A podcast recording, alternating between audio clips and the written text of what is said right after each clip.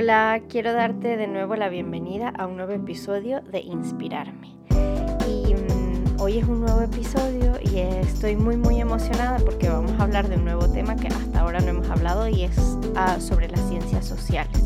Este, la invitada del día de hoy se llama Elizabeth Manjarres, que nos va a hablar sobre, vamos a hablar sobre historia, sobre antropología, sobre la importancia de la lectura y también hablaremos de feminismo. Eh, y no solo de feminismo, sino hemos tenido una conversación muy interesante sobre la igualdad. Así que bueno, este, espero que, que, te encante, así tanto como a mí me ha encantado, que lo disfrutes un montón y bueno, ya te dejo con nuestra entrevista. Hola Eli, ¿cómo estás? Hola. Quiero darte las gracias y, y, y la bienvenida a, a Inspirarme este podcast, que más que un podcast para mí es una comunidad de motivación, divulgación y empoderamiento femenino. Bueno, este, primero que nada te voy a presentar y, y, es muy loco porque justo hablaba con Eli antes de comenzar el podcast que decía que teníamos más de 12 años conociéndonos, incluso creo que más, creo que yo sacaba la cuenta con Joanny, que es como te conocí, una de mis mejores amigas es tu hermana, este, y yo creo que ya tenemos más de 18 años conociéndonos, conociéndonos, porque aunque nos conozcamos mucho, creo que muchas es que pocas veces nos hemos visto, pero mm, entre todo lo que sé de ti, eres una mujer este, súper fuerte y que inspira mucho.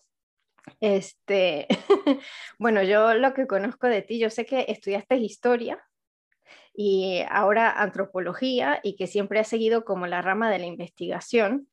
Eh, eres o has sido emprendedora también y bueno, para mí eres una mujer que este, salió de, su país natal, se ha creado una vida en otro país y, y, una vida, este, y no solo una vida, porque también es una carrera profesional en lo que yo llamo mucho, este, en lo que me interesa mucho y que me parece que es muy, muy exitosa en el mundo de la investigación.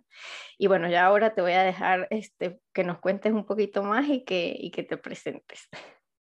Bueno, eh, gracias Karen por invitarme, espero no defraudarte, porque bueno, esto, esto de inspirar a alguien es, suena palabras mayores, ¿no? Pero bueno, sí cuento un poquito de, de mi vida, ¿no? Yo soy, como contó Karen, pues soy historiadora de formación. Cuando emigré a España, soy venezolana, en Venezuela hice mi carrera de historia y luego emigré a España. Y en España ya me he formado más en el área de la antropología social. Entonces tengo como esas dos vertientes allí de las humanidades por un lado y por el otro lado las ciencias sociales. Y bueno, en mis investigaciones he conjugado un poco esas dos, esas dos ramas, ¿no? Y mm, paralelamente, pero no, no, me gusta dejarlo de lado, no lo he ejercido profesionalmente, eh, también hice una formación profesional en artes de la escultura, ¿no? Es una mm, es lo que aquí en España llaman una FP, que sería como un, técnico, ¿no? Una, no es un grado, no es tampoco un bachillerato, hice como un técnico en artes de la escultura y no lo he ejercido, pero bueno, siento que es una, una parte esencial de, de mí, ¿no? Entonces yo diría que tengo esas tres, esas tres vertientes identitarias y también tengo una que tampoco es profesional, pero que es transversal a mi persona, que es que soy feminista, una feminista convencida, ¿no? Y, eso lo reflejo creo que en todo lo que, en todo lo que hago. Ay, me encanta, me encanta. Maravilloso. Y, y además, este, a lo mejor me dices que, que, estudiaste escultura, pero lo haces como hobby o, o, lo has hecho después de haber estudiado, has hecho algo en ese, en ese ámbito. Lo hago como hobby, no, nunca profesionalmente no lo he desarrollado. Eh, de hecho, lo hice, o sea, cuando estudié artes de la escultura, lo hice paralelamente mientras trabajaba también, mientras hacía el doctorado. Entonces siempre lo he tenido allí como, sí, como un hobby, como una forma de, de relajarme, de, no sé, de conectar con otras cosas, ¿no? Sí, como una pasión. Como una pasión, sí. conectar con ese lado manual, que yo creo que ahí tú me entiendes también bastante, porque a veces eh, mucho de trabajo intelectual, pues uno siente que hay un complemento, ¿no? Que es el trabajo artesano, el trabajo con, con las manos, que bueno, Sí, hay algo que falta. Yo te entiendo porque yo también, mi trabajo es súper intelectual, pero a veces me falta eso y entonces por eso después del fin de semana estoy cortando, teje, cose, eh, corta por aquí, borda por allá, pero sí, eh, a mí también, también me hace falta esa parte, esa parte manual. Y mm, bueno, te voy a hacer la primera pregunta y me gustaría que me cuentes ah, algunos eventos, dos o tres eventos así que te hayan marcado en tu vida y que te hayan hecho la persona que eres hoy.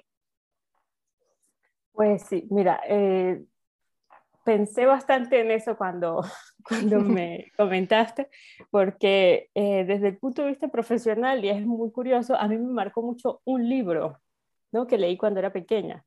Eh, nosotras nos solía cuidar mi abuela así por las tardes y yo iba a casa de mi abuela y en la planta de arriba tenía un cuartito así pequeño con muchos libros. Y hay que decirlo, la mayoría de los libros no eran especialmente buenos.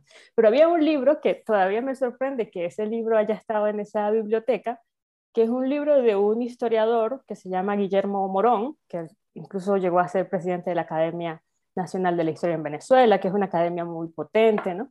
Es decir, era un autor muy bueno y es un libro, era un libro muy bueno porque era el libro Historia de Venezuela. Y yo llegué en esas tardes a ese libro, estaba súper pequeña, yo estaba como en quinto, quinto grado, que tendrá uno, no sé, ocho. Como diez. no, diez años, por ahí. Nueve. Yo llegué, yo llegué a ese libro y claro, es un libro que estaba escrito estupendamente y yo devoré ese libro, me encantó. Y después en sexto grado en las clases de historia, cuando preguntaban cosas, yo sabía. Y entonces me gané como una reputación de que era buenísima en historia. Yo me imagino que eso a mí me caló, ¿no? Porque, bueno, me incliné por el, por el lado de las humanidades, no, no tengo muy claro tampoco por qué, porque se me daban bien también las, las ciencias naturales, pero bueno, al final yo creo que hay cosas pequeñitas en la vida que a uno los van marcando. Entonces yo diría que ese libro me marcó. Y luego, cuando terminé el bachillerato, eh, hice un intercambio con, con, una organización que se llama AFS y viví un año en Italia. Y tuve la fortuna de vivir en una familia estupenda em, que amaban mucho la cultura. Ellos eran unos apasionados del, del Renacimiento. Entonces, bueno, este, viajábamos mucho, eh, íbamos siempre a museos. Yo con ellos tuve como esa primera conexión con el arte, con la historia, una conexión eh, apasionada, porque ellos eran, uno era médico y otra era profesora, ¿no? Pero ellos lo hacían por pasión. Y eso a mí me, me marcó, ese viaje a, a, Italia, ¿no? Y yo creo que esos dos eventos pues marcaron mi, mi decisión profesional, la verdad. Mm, perfecto. Este, y bueno, esta pregunta la puedo hacer después, pero te la quiero hacer ahorita. Si yo te pregunto ¿qué te hace feliz? O si yo te digo, ¿qué es lo primero que se te viene a la mente cuando te digo la palabra felicidad? ¿Qué es? Bueno, yo más bien eso lo conecto con personas, ¿sabes? Con conversaciones con personas, estar con familia o incluso conocer gente nueva que, que estimule. Sí, para mí, personas. este intercambio con las personas. Perfecto bueno, ya nos contaste que eres historiadora y que, mm, y, que, bueno, y que vas más en, la, en, el que trabajas más en el campo de la antropología. Este, y ahora me gustaría que me dijeras este, tres cualidades que te que tú sientas que te hacen buena para tu trabajo y que alguien que si alguien que quisiera hacer lo mismo es necesario más o menos que tenga esas mismas cualidades y quiere hacer más o menos especializarse por la misma rama que tú que tú estás? Bueno, lo primero es eh, leer muchísimo. Yo he notado una gran diferencia entre quienes leen poco y no solamente leer del área de uno, no solamente leer con, digamos, cosas técnicas, cosas de historia, sino tener una cultura general muy amplia, ¿no? mucha literatura en general, mucho de arte, porque conectar un evento, cuando uno hace historia, ciencias sociales también, pero sobre todo en el área de historia de las humanidades, todo está muy interconectado. ¿no? Hablar de un suceso obliga a contextualizar, obliga a entender otras, otras manifestaciones sociales más allá de lo que uno está analizando. Imaginemos que uno está analizando algo de política, pues tiene que ir más allá, tiene que ir al contexto social, tiene que ir al contexto económico, uh, tiene que ir a los conceptos de bienestar que había en ese momento, de calidad de vida, es decir, hay que ahondar en muchas capas, ¿verdad? Y, y eso pues requiere un ejercicio de, mm, de conocimiento general muy amplio. Entonces, yo creo que es esencial, no digo que yo lo tenga, pero digo que es esencial, ¿no? Eh, saber de muchas cosas, ¿no? ser capaz de moverse en muchos, muchos ámbitos. Otro, otra cualidad que yo creo que es bastante, bastante importante es, em, y esto tiene que ver con procesos creativos, es conocerse a sí mismo en el sentido de saber en qué momentos uno funciona bien para crear, porque la escritura fundamentalmente en esta área, eh, digamos que la salida de nosotros es a través de la escritura, ¿no? de la redacción.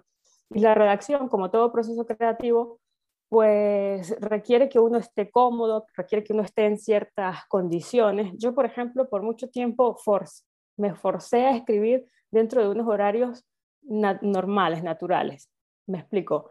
Eh, levantarme temprano por la mañana y acostarme pronto y escribir dentro de ese margen. Y no funciona. ¿No? La, mm, biológicamente hay procesos que no funcionan. Yo tengo que escribir en la noche cuando no hay ningún ruido en la ciudad, cuando no pasa un carro, cuando no hay nadie despierto. Entonces yo por mucho tiempo, por ejemplo, me, me forcé y después de algunos años entendí que yo tengo el triple de productividad si escucho mi cuerpo y mis horarios, ¿no? si, escribo en la noche. Entonces, bueno, hay que, hay que conocerse. En otro podcast, eh, el podcast de tu compañera, ella citó eh, a, Picasso, ¿no? En esa frase así, más o menos, que dice que, que, la, ¿cómo es que la inspiración nos pille trabajando, algo así. También es verdad, hay que estar todo el tiempo tratando de escribir, pero es cierto que, eh, que hay momentos en que sale y en los que no, y a mí me sale en la madrugada. Entonces, bueno, esa es otra, otra de, mis, de mis cualidades. Y em, como, como tercera cualidad, yo digo que es ser persistente, insistir, insistir, insistir, tratar, este, bueno, ser perfeccionista hasta cierto punto, ¿no? Porque si no, otra, otra cosa que me pasaba al inicio de mi carrera es que me quedaba en un bucle de correcciones de texto eterna, que volvía a reescribir lo mismo que ya había escrito y tampoco quedaba mucho mejor, sino que simplemente, y esto lo he hablado con muchos compañeros y nos pasa a todos, ¿no? Y si uno no sabe cuándo parar, eh, bueno, no, puede quedarse ahí toda la vida.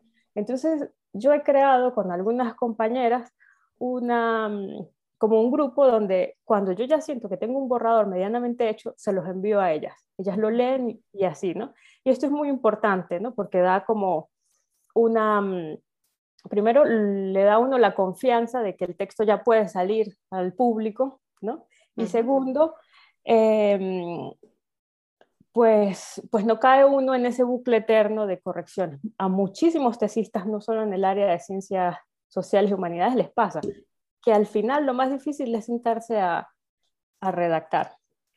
Ay, mira, y yo te entiendo porque este, bueno, entre lo que has hablado, me has hecho pensar un poco al síndrome del impostor cuando dijiste, yo no creo que tenga esas cualidades. Yo creo que sí las tienes, pero no las quieres ver. Y, y, porque a veces nos cuesta reconocer lo que, lo que hacemos. Y lo que hablas de esa espiral de, de correcciones, a mí también me pasa. Yo a veces en el trabajo me escribo, me escribo, me escribo, o incluso yo cuando empecé el podcast y que hice el primer episodio, después lo empecé a hacer y lo empecé a hacer y después dije, no, o sea, lo tengo que lanzar. Y cuando lo lancé nadie me dijo nada.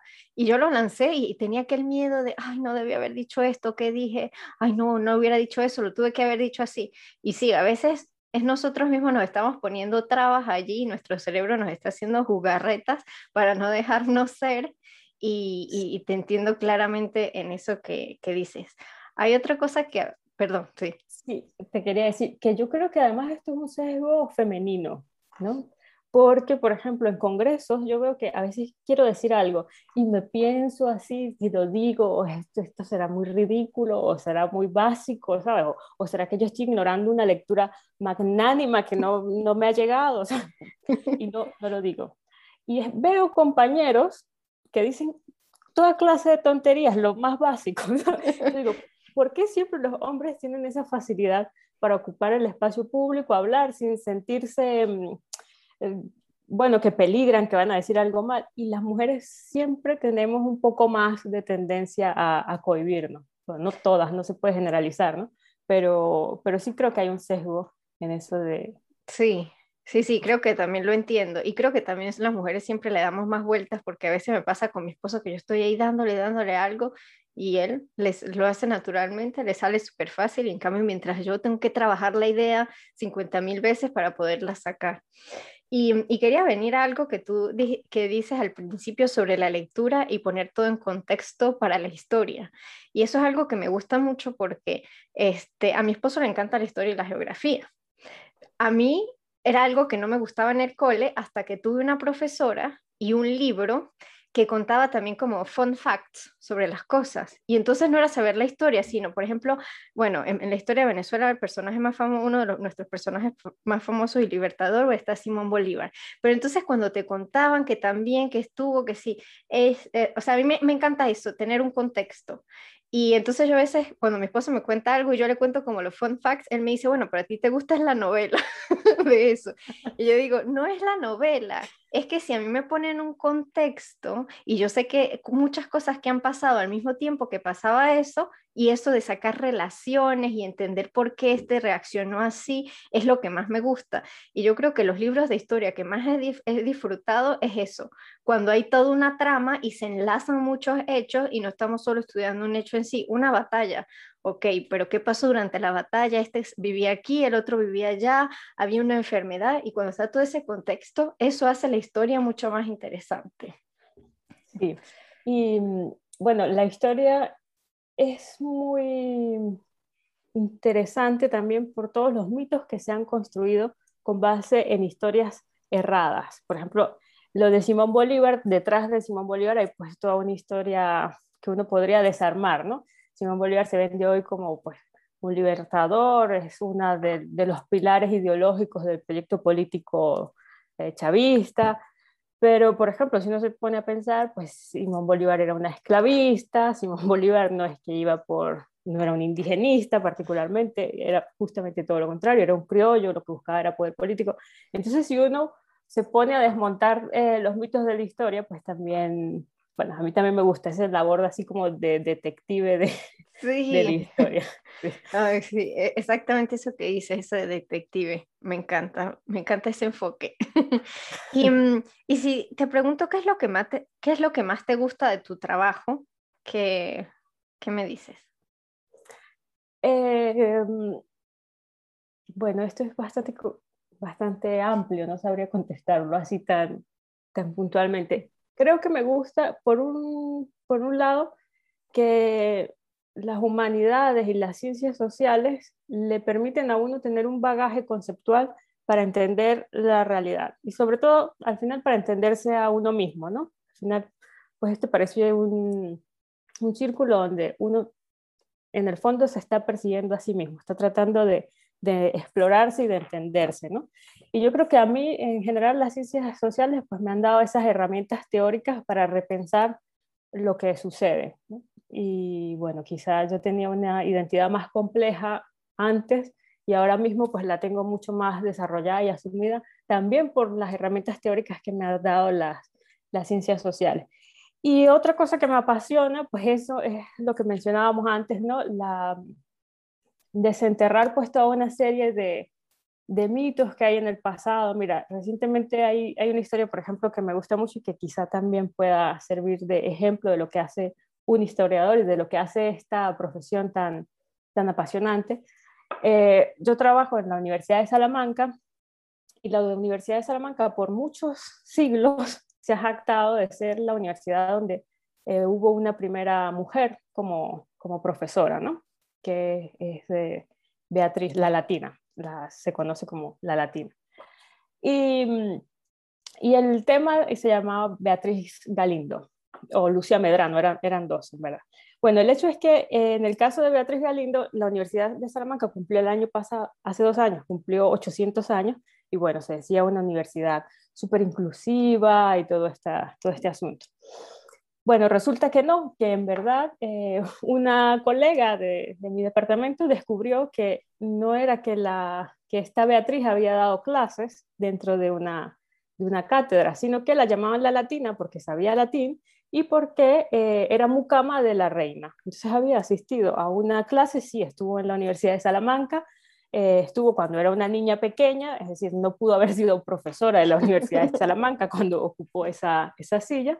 Y bueno, empezó a desentrañar y dijo, mira, no, no vamos a mentir, no vamos a decir que aquí somos eh, bueno, los más inclusivos, que desde hace más de seis siglos hay mujeres, porque no es verdad, las, las, primeras mujeres, las primeras profesoras, pues ingresaron ya en el siglo XX, a, mediados de los, de los, años 30, ¿no? Entonces, no, esta universidad cumple 800 años, pues de, de ser una universidad masculina y de ser una universidad femenina, pues hemos cumplido quizá unos 100 años. Y ya está. Entonces, bueno, la historia sirve para desenterrar todos esos mitos, para ver eh, cómo las sociedades han ido evolucionando, qué se ha hecho mal, qué se puede hacer mejor, ¿no? Como para repensarnos a nosotros. Sí, eso me encanta. Y, me, y justamente que hablas de eso de repensarnos y aprender las cosas, a, veces nos damos cuenta que a veces la gente tampoco quiere aprender de historia. Y, lo hemos visto en, nuestro país y con el socialismo, porque tenemos mucho feedback y, sabe, y sabemos qué es lo que pasa con el socialismo, pero a veces la gente tampoco quiere aprender esas lecciones. Sí, este, el, bueno, a la gente, yo lo que he notado, y esto lo va a sufrir cualquier humanista, es que sienten que si uno evalúa las humanidades desde un punto de vista utilitarista, dicen no sirve para nada. ¿no? Esto de que aprendemos las cosas del pasado, que el pasado no sirve para las lecciones del futuro, esto a la gente no, no le interesa mucho y bueno, desde el punto de vista utilitarista es cierto que si nos pregunta em, para qué sirve la historia, ¿no? pues uno puede quedarse un poco de manos, de manos cruzadas, ¿no? esto es una visión, insisto, bastante desde el punto de vista de la monetización de la, de la carrera, ¿no? Pero yo creo que la pregunta es errada y es propia de un pensamiento muy liberal. La pregunta correcta sería, eh, ¿por qué importa la historia? ¿no? ¿Por qué es importante conectar con las humanidades? ¿Por qué es importante conectar con el arte, conectar con la literatura? Y yo diría que, bueno, que, que estas carreras importan porque son las que nos hacen realmente humanos, ¿no? Son las que nos distinguen del resto de los, de los seres vivos, de los otros animales también pensantes. Un mono puede desarrollar herramientas, ¿no? puede desarrollar cierta tecnología, pero todos esos pensamientos abstractos que nos dan las ciencias eh, naturales, ¿no? el pensamiento matemático, eh, las artes mismas, todo esto es algo que nos distingue de otras, de otras especies. ¿no? Entonces, bueno. Sí, y es como lo que tú dijiste al principio, este, es como lo que también nos complementa, porque aunque lo llamemos hobby, cada uno, cada uno de nosotros nos diferenciamos por ese arte que sabemos crear. Algunos saben cantar, otros saben bailar, otros sabemos pintar, otros bordar, hacer una escultura, y es como, sí, esa completud para hacernos un ser completamente, bueno, yo, yo diría feliz, pero nos completa y nos hace ser plenamente nosotros también. Genial.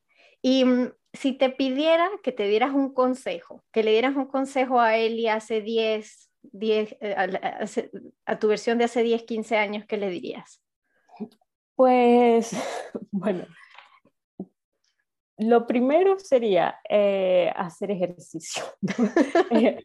sí, porque creo que, y esto lo aprendí en la pandemia, eh, creo que hay que, pues, mm, también cultivar el cuerpo, ¿no? Yo no hago un gran ejercicio de gran impacto, camino, me gusta hacer largas caminatas, pero he sentido una mejora en mi, en mi calidad de vida desde que hago ejercicio. Entonces sí, insistiría a Mieli hace unos años que, que, hiciera, que hiciera algo de ejercicio y desde el punto de vista profesional me insistiría en publicar. Eso es algo que está pendiente, no sé si en todas las áreas del saber en Venezuela, pero sin duda en las humanidades.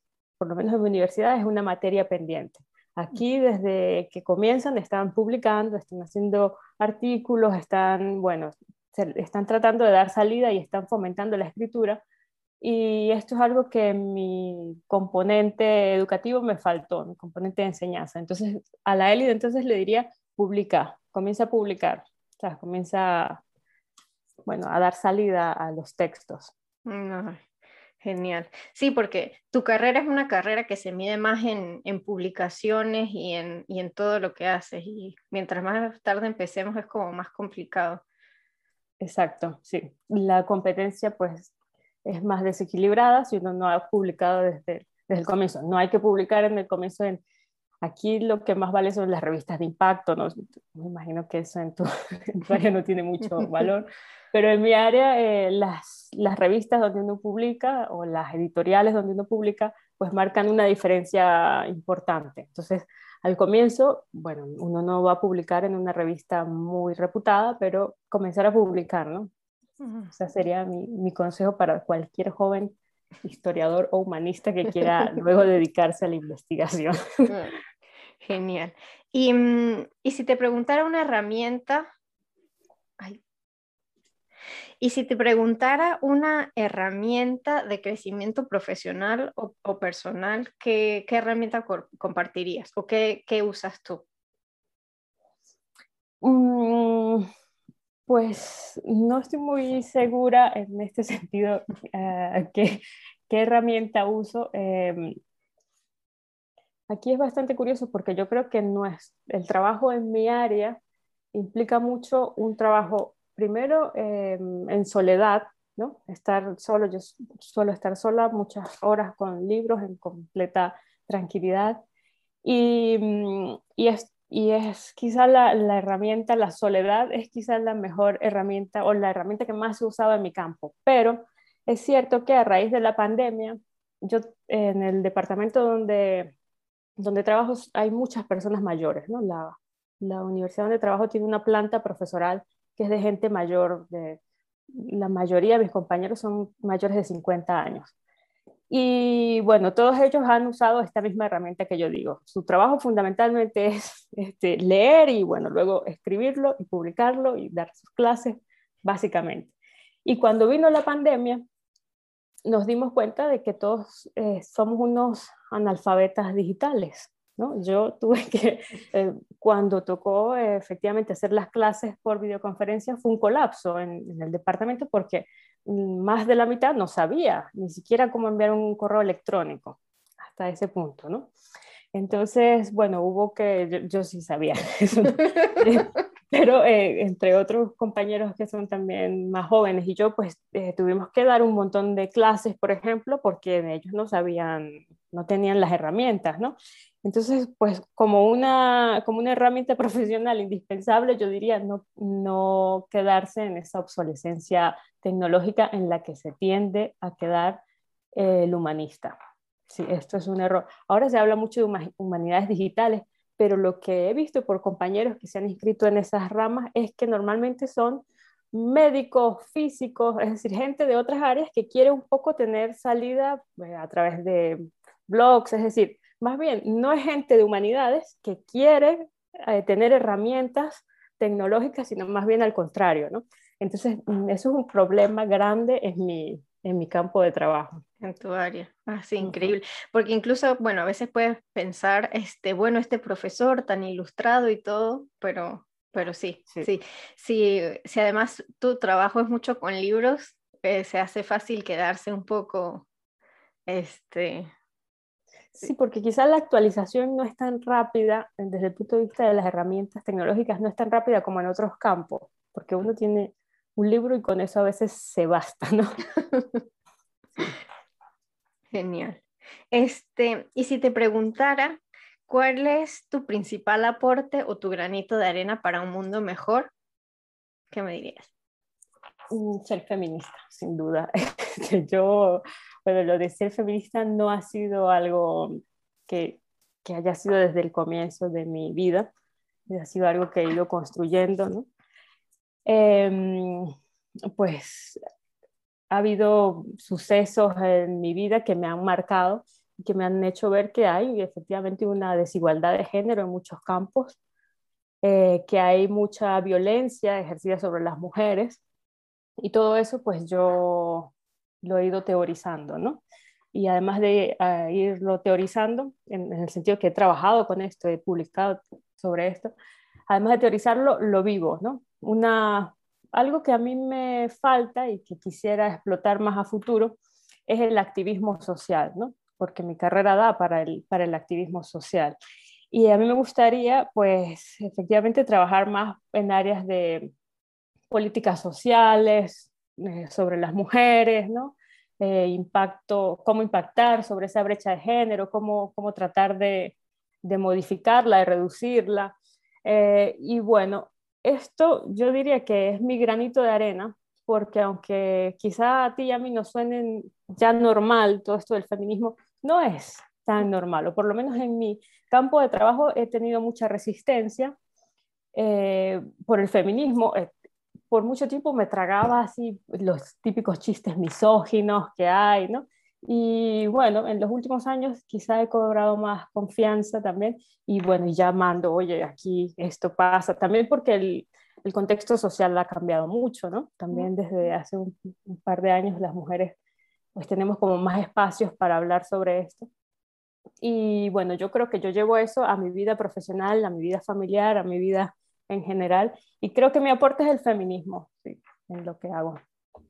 Ay, sí, me, me, me, gusta mucho, me parece muy interesante y yo estoy completamente de acuerdo en que nuestra sociedad, aunque se diga un poco más feminista y un poco más inclusiva, es súper es súper complicado porque este, en mi caso o como en el caso de tu hermana, por ejemplo, una vez que somos mamás, somos mamás, pero a la vez se nos obliga a ser unas madres perfectas y se nos, olvida ser, ah, se nos obliga a ser unas, unas profesionales perfectas y todo tiene que ser perfecto y nunca puedes este, hacer menos en otro. O por ejemplo, una vez que tienes tu bebé, tienes que volver también rápido al trabajo porque si no te quedas atrás. Entonces tampoco se te deja como compensar y dar ese equilibrio correctamente entre todos los aspectos de tu trabajo y que a veces no viene solamente de los hombres, porque a veces muchas mujeres, y que yo creo que es donde está a veces el problema, es que entre muchas mujeres a veces nos juzgamos. Y a mí eso yo lo vi mucho cuando estaba embarazada, que eran los hombres los que me daban la silla, los que me dejaban pasar, los que me decían, mira, señora, no haga la cola por aquí, vaya por allá. Bueno, señora, no me gusta que me digan señora. Pero me pasó que yo con ese barrigón este, a veces estaba haciendo la cola o, me decía, no, mira, pasa por aquí para que pases de primera a la caja. Y me ponía ahí y eran las mujeres que me decían, no, mira, anda a hacer la cola allá. Y yo, disculpa, estoy embarazada. Sí, pero la cola es allá. Y yo me decía, ¿en qué momento hemos dejado de tener esa empatía y de ponernos en el otro, en el lugar de la otra? Y, defendemos mucho la igualdad, defendemos muchas cosas, pero a veces nos atacamos mucho entre mujeres. Y otra cosa, a mí yo también soy muy feminista y yo siento mucho esta, lo de la energía femenina y también en parte por eso quise crear este podcast, porque yo siento que la mejor forma de ayudarnos es dándonos información entre nosotras mismas, porque para mí la información es poder, pero justamente también apoyándonos entre mujeres y mostrándonos entre mujeres que podemos hacer las cosas y podemos llegar lejos y mm, se me fue el, hilo de lo que iba a decir, pero justamente o me sentía a veces mal que era como que las mismas mujeres poniéndome, poniéndome barreras en vez de apoyarme y, y ayudarme a ir más adelante. Sí, efectivamente, en ese sentido la sororidad es clave, ¿no? la, la alianza entre mujeres, ser entre nosotras eh, empáticas, reconocer nuestras vulnerabilidades, nuestras mm, condiciones biológicas que generan ciertas vulnerabilidades también, y todo eso, en todo ese proceso la sororidad es indispensable. Sí, y justamente que hablas, que ahora mencionas eso, como nuestros procesos cíclicos, nuestros procesos, no, no, recuerdo qué palabra acabas de decir, pero eso me evoca procesos cíclicos y todos nuestros altos y bajos, y que la sociedad no está adaptada para eso, porque como tú dices, nosotros tenemos nuestros altos y bajos y que justamente el otro día estaba leyendo una guía, una guía lunar para conocer todos estos procesos cíclicos y ayudarnos a evolucionar y que decía que las mujeres también nos diferenciamos de los hombres porque nosotros somos cíclicas, nosotros tenemos patrones cíclicos y nosotras tenemos nuestros altos y nuestros bajos, mientras que los hombres son completamente lineales y que incluso a veces cuando hables con los hombres y le quieres explicar esto no lo entienden, pero es porque ellos no lo viven. Ellos son completamente lineales. Y, y a mí me gustó mucho, o sea, hacer esa, esa Ah, comparación entre los ciclos que vivimos de la luna y los ciclos que llevamos nosotras para ayudarnos a entender más, entender que no todos los días tenemos la, energía completa, que no estamos a, full y, que a veces tenemos días en los que podemos estar down y que nos provoca estar con una cobija y que ese día no somos productivas, pero a lo mejor hay un día que somos productivas por tres y podemos trabajar y hacer un montón de trabajo y otro no. Y yo creo que a veces este, aunque yo he visto que aquí en Inglaterra son un poco más comprensivos en ese sentido, yo creo que los trabajos no, no dan cabida a eso. Es como que siempre tienes que ser igual, porque claro, todos los hombres van y, van allí y están cíclicos, están cíclicos, van linealmente produciendo, pero a veces las mujeres no somos así. Y algo que me ha sorprendido mucho aquí es que mm, casi no hay mujeres o no hay casi mujeres de mi edad porque en Inglaterra casi todas las mujeres cuando tienen hijos se paran, o sea, dejan de trabajar. En parte es porque este, las um, nurseries, las escuelitas para los niños son súper caras y a veces trabajas y, tu, tu, salario es casi 80-90% de lo que te cuesta llevar a tu hijo al cole. Entonces yo entiendo que a veces, muchas veces se paran, pero um, bueno, a veces también es por decisión de las mujeres que queremos pasar tiempo con nuestros niños, pero, mm, pero sí, ves pocas, pocas mujeres en, parte por esas cosas. Y entonces yo creo que eso también tiene un, un impacto social, porque está bien que las mujeres tengamos la decisión de quedarnos con nuestros hijos, pero es algo más impuesto porque casi no hay ayudas. Y si hubiera más ayudas, la mujer que lo decida puede volver al trabajo. Y, eso yo lo vi y fue algo que me chocó mucho, fue que cuando yo vine aquí, este, a todos yo, yo vine como expat a Inglaterra y a todos los que están expatriados les pagan el cole de los niños a partir de los tres años, porque es cuando la educación es obligatoria. Y antes no. Y cuando yo pregunté, me dijeron, es porque es tu decisión tener un hijo. Y entonces yo dije, ok, entonces eso quiere decir que las mujeres que tenemos hijos no podemos trabajar más en los tres primeros años. Y entonces eso a mí fue algo que, hoy que me chocó y yo dije, o sea, está bien, yo tomé la decisión de ser mamá, pero ahí tiene que haber una igualdad. ¿Por qué? Porque el hombre sí puede trabajar. Aunque hay otra cosa aquí que también está bien, es que a veces no solo las mamás se paran, a veces los papás también se paran para que las, las mamás vayan. O sea, entonces como que en, las personas sí hay, mm, sí veo esa parte de inclusividad, de igualdad, pero en lo que es el gobierno no. Entonces eso quiere decir que aunque las personas estén así, la sociedad no está preparada para darnos esa inclusión que necesitamos. Sí, y gracias por decir esto, porque me mm, puedo reforzar aquí la importancia nuevamente de la historia. ¿Por qué, ¿por qué las leyes están hechas de esta manera en las que tú mencionas, ¿no? que tienen solamente como sujeto de sus cavilaciones toda la normativa ¿verdad? laboral? Tienes al hombre en el centro, a los procesos del hombre, ¿no?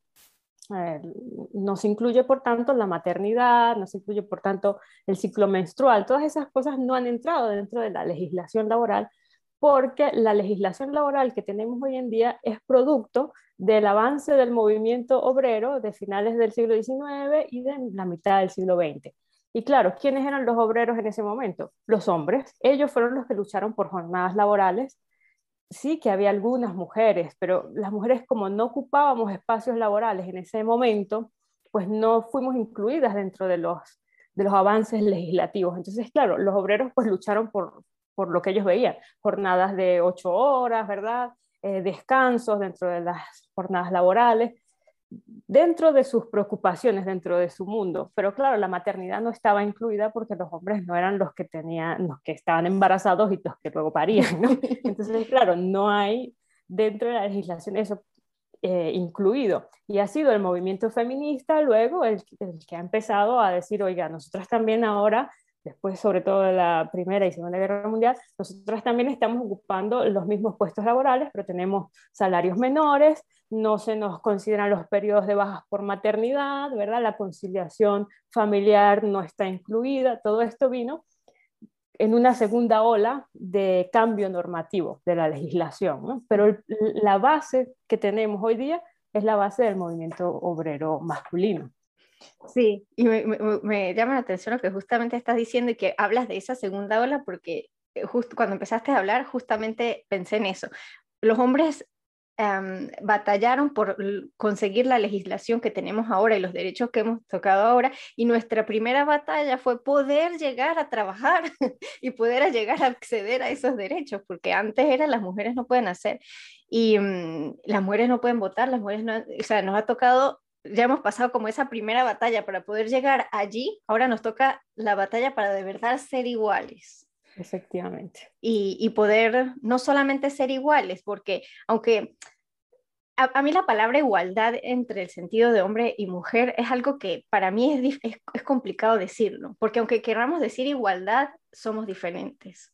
Somos diferentes y a veces no podemos tener lo mismo. O sea, para mí igualdad es como que tener los mismos derechos, pero admitiendo que somos diferentes e incluyendo nuestras diferencias es como, es algo abstracto, porque entre la palabra igualdad para mí siempre tiene que estar considerada y bien incluida la palabra diferencia para que haya de verdad una, una verdadera igualdad. Y bueno, ahora estamos en esa eh, batalla.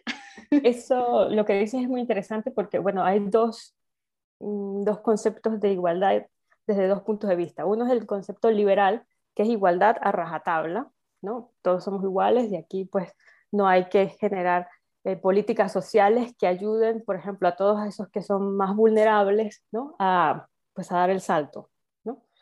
Mientras que, pues, hay una visión un poco más, mm, más hacia la izquierda, ¿verdad? del concepto de igualdad, que tiene en cuenta las vulnerabilidades, que puede, las discriminaciones que puede sufrir cada colectivo. Dicen, mire, la igualdad no, no puede ser igual que el que en Estados Unidos hoy es el descendiente de, un esclavo, ¿verdad?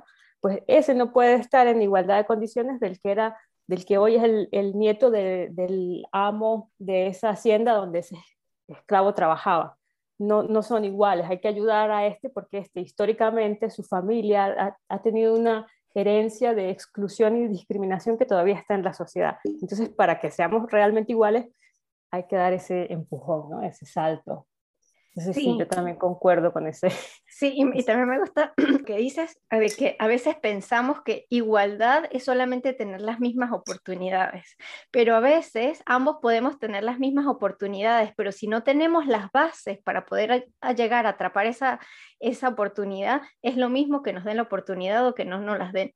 No es lo mismo que le den una oportunidad, por ejemplo, de un máster en España a un español que a un venezolano, que al venezolano que este, tiene los mismos conocimientos y todo el lugar para llegar allí, no, a lo mejor no tiene ni siquiera cómo comprarse un pasaje. y, o sea, por ponerlo por un, con un ejemplo conciso. Y es verdad, a veces la igualdad no es solamente este, este, están esas oportunidades, siempre hay que como que saber promover. Y, eso me hace pensar también en el trabajo había una cosa que decía la discriminación positiva y que era el hecho de, de este, contratar más mujeres a veces como para compensar, pero a veces yo creo que ese concepto de discriminación positiva también estaba mal visto, porque entonces a veces si te contrataban y era mujer, no era ni porque eras capaz ni nada, sino solamente a veces porque eres mujer te contratamos. Entonces también hay que saber a veces como que este, hay que educar, educar mucho para, para seguir como rompiendo esquemas y dejar de encasillar las cosas y usarlos en, en otro contexto que, que no es. Concuerdo, efectivamente, sí, Ay, mira, de verdad que me ha encantado esta conversación. No pensé que llegaríamos a hablar de feminismo, pero me encanta. militante. Radical ya. Sí. Y mm, a ver, te voy a hacer una última pregunta. Si quisieras, bueno, dos preguntas. Una es, si quisieras recomendar un libro que te haya cambiado la vida, bueno, a lo mejor no el de historia. Un libro que, te haya cambiado la vida que, quieras este, recomendar. Bueno, esto no se le pregunta a alguien de la humanidad. Esto puedo llevar horas. Me, cuesta, ¿cómo te pregunta? No sé. ¿A quién quieres más? ¿A tu mamá o a tu papá? Bueno, ahí uno tiene una tendencia siempre. pero Mira, es difícil, es muy difícil. Yo mm, tengo una amiga con la que suelo discrepar en muchísimas cosas eh, y el año pasado tuvimos una conversación más o menos en esta línea yo defendía mucho los clásicos, ¿no? Defendía mucho un libro que, que leí que me encantó, que es, de Roberto Bolaño, eh, que se llama Los Detectives Salvajes. El libro en verdad es estupendo, está escrito de una forma maravillosa, tiene un ritmo, lo acelera uno, lo desacelera, lo, posiciona. Bueno, es un libro fantástico. Y se lo recomendé a esta amiga. Y mi amiga me dijo, esto es basura machista. dice, yo no leo nada que se haya escrito de, del 2010 para, para atrás porque tienen un sesgo terrible y efectivamente sí, este. Entonces no voy a recomendar ninguno de mis libros que están en el top 10 porque repensándolos, pues eh, parte de esta limpieza social que tenemos que hacer las mujeres también pasa por, por, bueno, por una crítica a la cultura que consumimos. ¿no? Entonces voy a recomendar un libro eh, que se llama em, me voy a confundir, eh, mujer, niña, otra. O niña, otra, mujer, que creo que lo tengo aquí. Sí, niña, mujer, otras se llama. De Bernardine Evaristo. Y es un libro muy interesante porque trae a colación eh, algo sobre lo que ha hablado mucho el feminismo también, que es la interseccionalidad, ¿no? Que es ese entrecruce de distintas situaciones, de distintas identidades de opresión. No sé si me voy a explicar un poquito más. A veces no es simplemente ser mujer lo que nos pone en una situación de desigualdad, sino ser mujer, mujer migrante, mujer racializada, no sé, vamos a decir mujer eh, étnicamente racializada, eh, con una orientación sexual eh, sexo diversa, es decir, no es simplemente el hecho de ser mujer, ¿no? sino que hay todo un entrecruce de opresiones identitarias. Y en este libro eso se trata de una forma maravillosa. Es el libro fundamentalmente de emigrantes africanas en, Inglaterra y habla, bueno, pues de cómo su descendencia pues sufrió toda una serie de discriminaciones y cómo eh, el libro es histórico porque me parece que arranca desde el siglo XIX, pero también eh, culmina en el presente. Entonces, bueno, es la vida de varias mujeres que confluyen y en cada una de esas vidas que va tratando así de manera de cuentos separados, eh, pues narra algún tipo de interseccionalidad. Entonces es un libro muy divertido, no, aunque dije que es histórico, no se asusten, es un libro muy divertido y eh, bueno, lo pone también a uno a, a, pensar un poco. Ay, me encanta, me lo voy a leer. Y mm, me gusta, en esto que has dicho me llama la atención porque este, yo en mi trabajo, eh, tuve, en, un trabajo tuve una experiencia justamente misógina y racista de un jefe que, que bueno, que me trataba mal y que llegó, llegó a decirme que, que sí, que yo era solamente una extranjera además en Francia y que yo solo estaba allí por mis papeles. A lo que yo le respondí que yo era una ingeniera como todas las otras y que eso quedaba fuera de, o sea, que mi vida personal quedaba fuera de lo que era el trabajo, que tuviera un papel francés o no, no tenía nada que ver con el hecho de cómo yo hacía mi trabajo, porque esa era su excusa para decirme algo del trabajo, ¿no? Y años después este, tuve una jefa eh, que me dijo, o sea, ella, su papá es, de la India y su mamá es inglesa. Y cuando ella era chiquita, su papá le dijo, hija, prepárate porque en esta vida va a ser un poco complicado porque aparte de que eres mujer, eres mixta. Este, y, y, bueno, aunque sí, ella es un poco tipada india, aunque no sea la clásica, sea, sí tiene rasgos étnicos y ella le habían pasado cosas difíciles en su trabajo y entonces cuando yo le conté esta experiencia que yo había vivido, ella, ella me, me, contó lo que te había dicho el papá y también me dijo, prepárate porque, o sea, como que no es la última vez que te va a pasar. Y justamente cuando a mí me pasó eso en ese trabajo, yo lo, lo, quise hacer saber, o sea, yo al principio lo traté de hablar, pero no hasta que lo tuve que hablar con la dirección, y porque yo no quería que eso le volviera a pasar a otra persona. Y, y es eso, o sea, yo tengo también amigas que, que viven en Austria y bueno, ella es venezolana y hay otras venezolanas o mexicanas que sus, los hijos de estas mujeres en el cole viven racismo, mientras que son niños pequeños, porque como no son rubitos, este, ya desde chiquitos ya, están, ya, ya van llevando esa, esa complejidad y estas dificultades en la vida que lo hacen.